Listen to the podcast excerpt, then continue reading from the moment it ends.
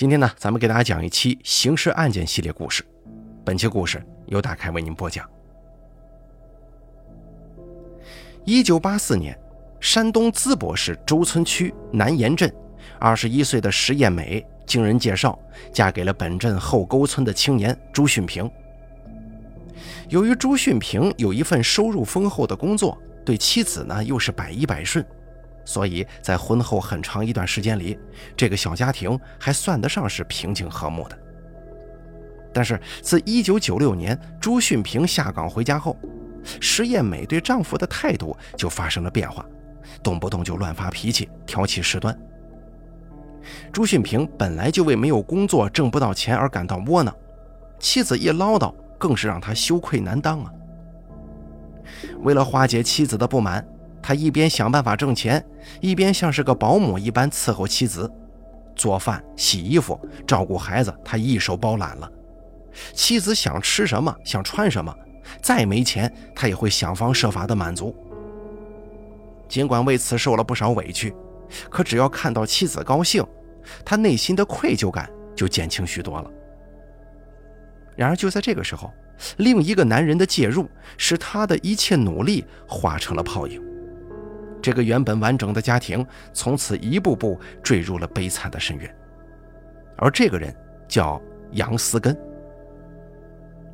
杨思根是山东邹平县长山镇后崖村人，当时年整四十了。过去由于家贫又好吃懒做，一直没能讨上媳妇儿。在朱训平的弟弟开的餐馆里干上厨师之后啊，他就认识了石艳美。最初，石艳美并不把长相平平的杨思根放在眼里，甚至都不愿意搭理他的。可杨思根每次到他家为餐馆拉水的时候，都要奉承他几句，表现得非常善解人意呀，体贴周到，使得虚荣心一再得到满足的石艳美很快就改变了对他的看法，觉得人家才是个好男人呢。他热情地加倍回报杨思根。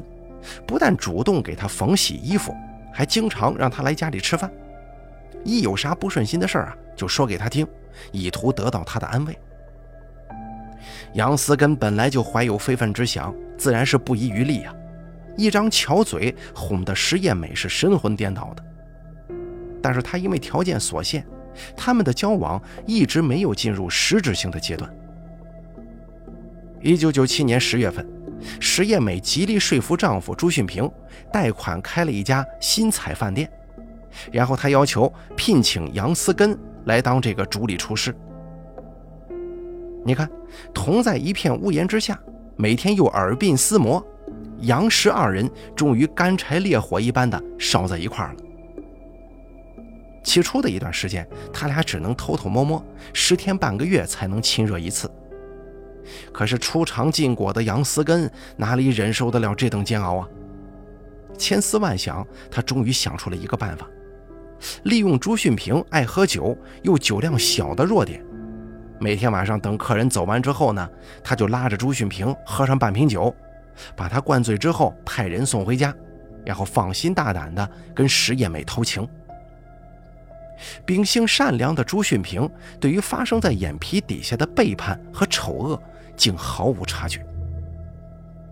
尽管妻子对待他越来越粗暴蛮横，每天恶毒地诅咒他，可是他呢，对妻子还是一如既往的温顺、服从和关爱。而对杨思根，他也待之如亲兄弟一般。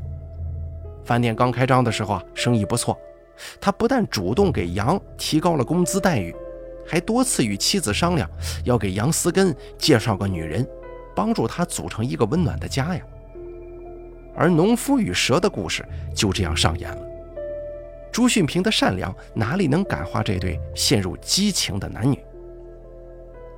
就在当天夜里，石艳美说笑话一般的把丈夫的关心话讲给他听的时候，杨思根当即拍着胸膛说：“我这辈子除了你，就是给我个天仙我也不要。只要能得到你，我就是死我也甘心了。”石艳梅感动的是热泪盈眶啊，也向杨思根发出了同样的誓言。可是这世界上没有不透风的墙，石艳美的胞弟石某察觉到了姐姐跟杨思根的隐秘奸情，看在姐弟骨肉的情分上，石某没有张扬，只是好言相劝姐姐一番。可谁成想，姐姐仍旧执迷不悟。同情姐夫的石某婉转的就告诉了姐夫这个事儿，让他辞退杨思根，以绝后患。不过出人意料的是，朱训平根本就没把此事当真，甚至责备内地不应该无中生有、无事生非。石某生气地对姐夫说：“姐夫呀，你就是被人填到井里，也不知道自己是死在谁手里了。”不幸的是，石某这句气话竟然一语成谶了。石艳美觉得弟弟是不会出卖自己的，但做贼心虚的他，还是一连几天寝食不安呢，并且收敛了一段时间。后来见朱训平毫无动静，他那颗不安分的心又狂热地躁动起来了。在一次偷欢之后，杨思根说他再也不愿意做这种露水夫妻了，要求石艳美与朱训平赶快离婚。石艳美就说：“你以为离婚这么容易呢？啊！再说了，我要是先提出离婚，这个家我连一根针都带不走的。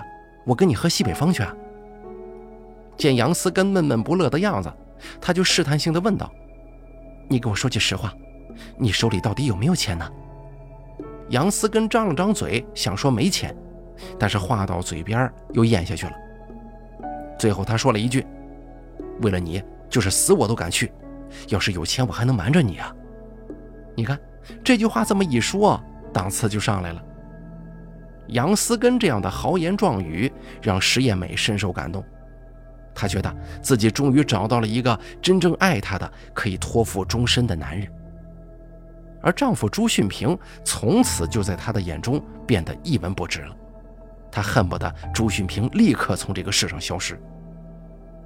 也是从那以后，她像是一只好斗的公鸡，每天都要找茬向朱训平大发淫威。她曾经不止一次地说：“姓朱的，你怎么不去找汽车撞死呢？掉河里淹死，还非得等我杀死你不成吗？”有一回，他当着许多人的面对杨思根说。你敢不敢杀了姓朱的？你要是敢杀了他，我马上就嫁给你。石艳美的话让杨思根暗暗欢心呢，但是当着众人的面，他却假惺惺地责备了石艳美几句。可就在当天夜里，他信誓旦旦地告诉石艳美，他要除掉朱训平，与他结成长久夫妻。石艳美竟然当即点头同意了。邪恶的肉欲已经使他全然不再念及已与朱训平共同生活了十四年，并生育了两女。在此后的日子里，杨氏二人是绞尽脑汁地策划杀朱训平各种方法。他们设计了不下十余种，并且互相立下誓言：假如失败，谁先暴露就一人承担，绝不把另一个人说出来。发完了誓之后，双方都被对方的真情感动了。确定了谋杀的办法、时间以及地点之后，他俩又一起跪地祈祷，希望命运之神保佑他们躲过法律之剑。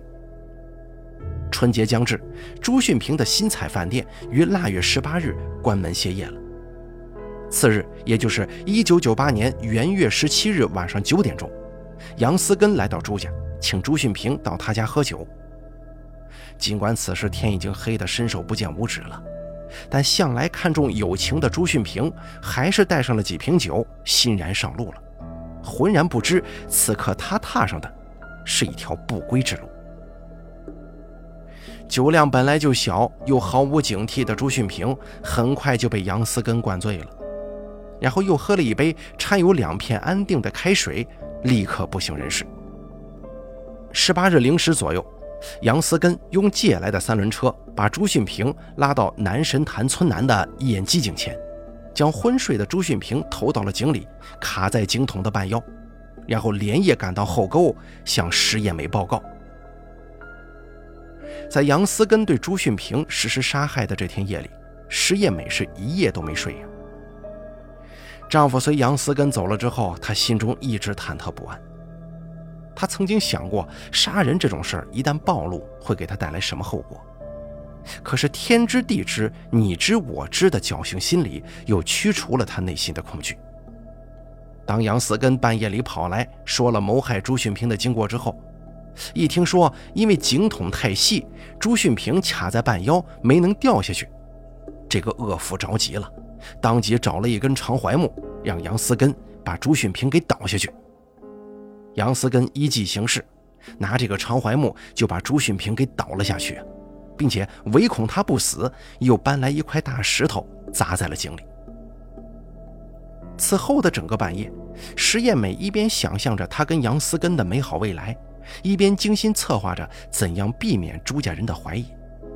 他觉得，只要朱家人不怀疑自己，就一定能够蒙混过关，实现跟杨思根的结婚美梦。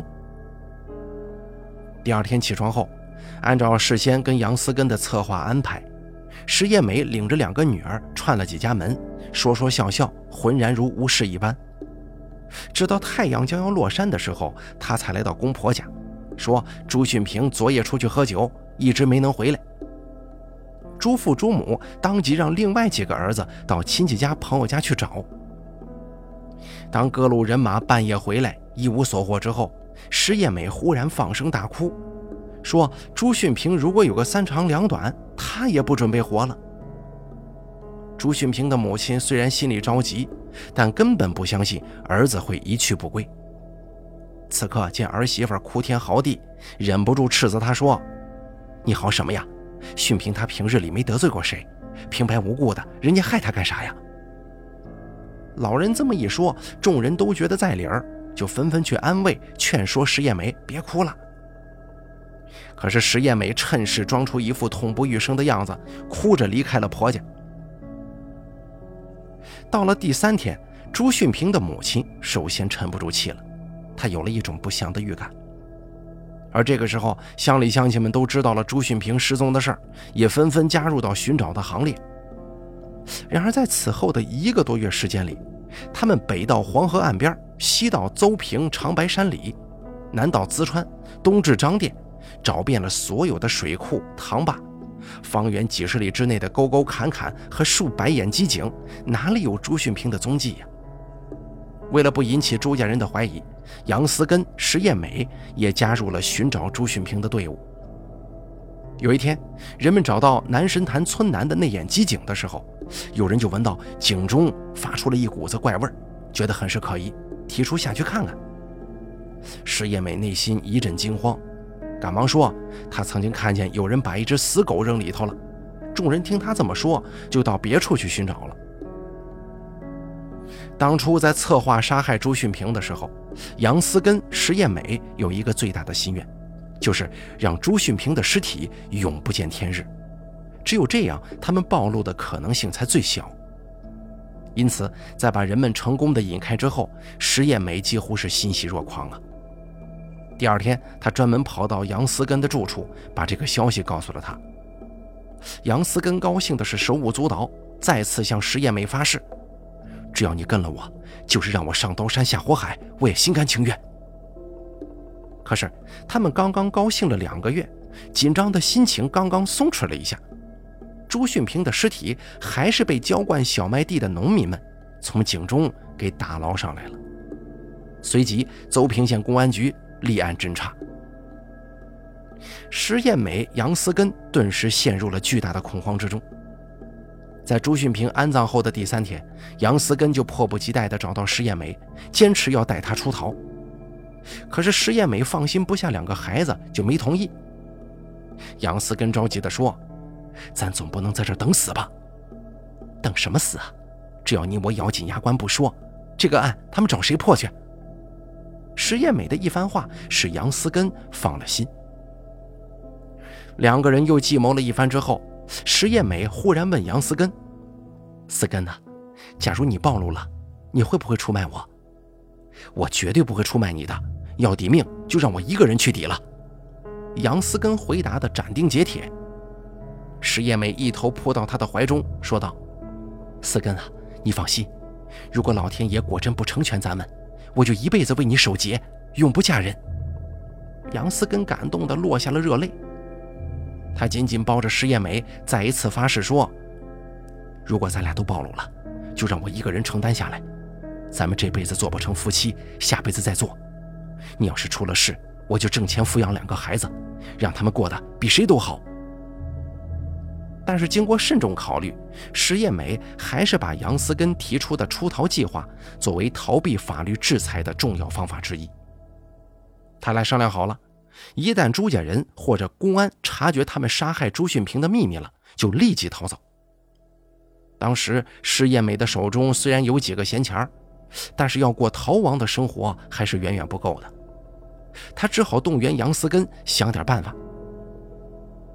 见杨思根迟迟没能搞到钱，石艳美情急之下，不顾及家中还有两个需要吃饭的孩子，以还账为由卖掉了家里的几千斤粮食，又偷偷的把影碟机、电热锅等家用电器送到杨思根所在的地方，让他赶快卖掉。与此同时，他们时刻睁大眼睛关注着事态的发展，生怕因为一时疏忽造成终生的遗憾。他们觉得，只要熬过这段时间，就会迎来美好的明天。在朱训平的尸体被发现以后，由于朱母一直在儿媳妇家里陪住，石艳美跟杨思根的苟合不得不有所收敛。但他俩呀，仍然每隔六七天就设法见上一次，而且互相发誓，则成了他们每一次见面的一项重要内容。有一次发誓的时候，为了表示自己的诚心和决心。杨思根咬破手指，把血滴到酒杯里，一饮而下。感动的石艳美是泪如雨下呀，跟着也喝下了一杯血酒。可是大限一旦降临，数十次的信誓旦旦，真的能够经受住考验吗？一九九八年五月二十六号，邹平县公安局传居了石叶美。一开始他还百般抵赖，拒不承认。但是在机智而又威严的刑侦人员凌厉攻势之下，他的精神防线最终崩溃了。坦白罪行之前，石艳美也想到了他跟杨思根共同发过的誓言，但他知道自己一旦承担下全部责任，势必会受到法律严惩，甚至以命抵命。左思右想之下，他还是无情的把杨思根给抛了出来。为了减轻乃至于推脱自己的罪责。他在供出杨思根的同时，几乎把自己洗刷得一干二净。他说他是受到了杨思根的引诱、胁迫，才不得不委身于他，并且因为极力劝阻他杀人，多次遭到杨思根的恐吓和打骂。他极力地装扮成一个应该得到同情以及保护的受害者。为了使自己的表演更加逼真，在交代罪行的时候，他始终涕泪横流，多次痛哭失声。至于杨思根，他根本就不担心。他坚信肯为他上刀山下火海的这个男人，一定会一人承担杀人责任，绝对不会出卖他的。但是石艳美的如意算盘打错了。次日，杨思根从家中被捕以后，还没等到公安局呢，在车上他就交代了自己的杀人罪行。不过他在交代的时候，把主要罪责都推到了石艳美身上。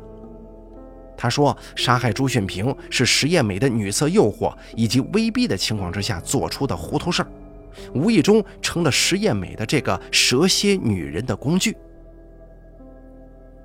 面对杨石二人的百般狡辩，刑侦人员利用确凿证据揭露了他们的犯罪事实真相，把他们送上了庄严的法庭。为了逃避法律的严厉制裁，这一对曾经山盟海誓的情人顿时变成了仇家。几乎把所有主要责任都推到了对方身上，在法庭上上演了一出互相推诿、丑态百出的拙劣闹剧。法律只相信事实，任何谎言都逃脱不了被戳穿的下场。经过审理，滨州地区中级人民法院作出一审判决，判处杨思根死刑，剥夺政治权利终身；判处石艳美无期徒刑，剥夺政治权利终身。穷途末路啊！杨思根、石艳美都向山东省高级人民法院提出上诉。这对当初那么情深似海、誓为对方献身的情人，此时此刻幡然醒悟了，都妄图以牺牲对方来达到逃避法律制裁的目的。山东省高级人民法院经过审理，最终依法作出了驳回上诉、维持原判的终审裁定。一九九八年十二月二十六号，滨州地区中院在邹平县城举行公判大会。一声枪响，杨思根那条罪恶的生命结束了。而婚外寻情的石叶梅，则将在大强电网内品尝着自酿的苦酒，度过漫漫余生。好了，咱们本期刑事案件呢，就给大家说到这儿了。感谢您的收听，咱们下期节目不见不散。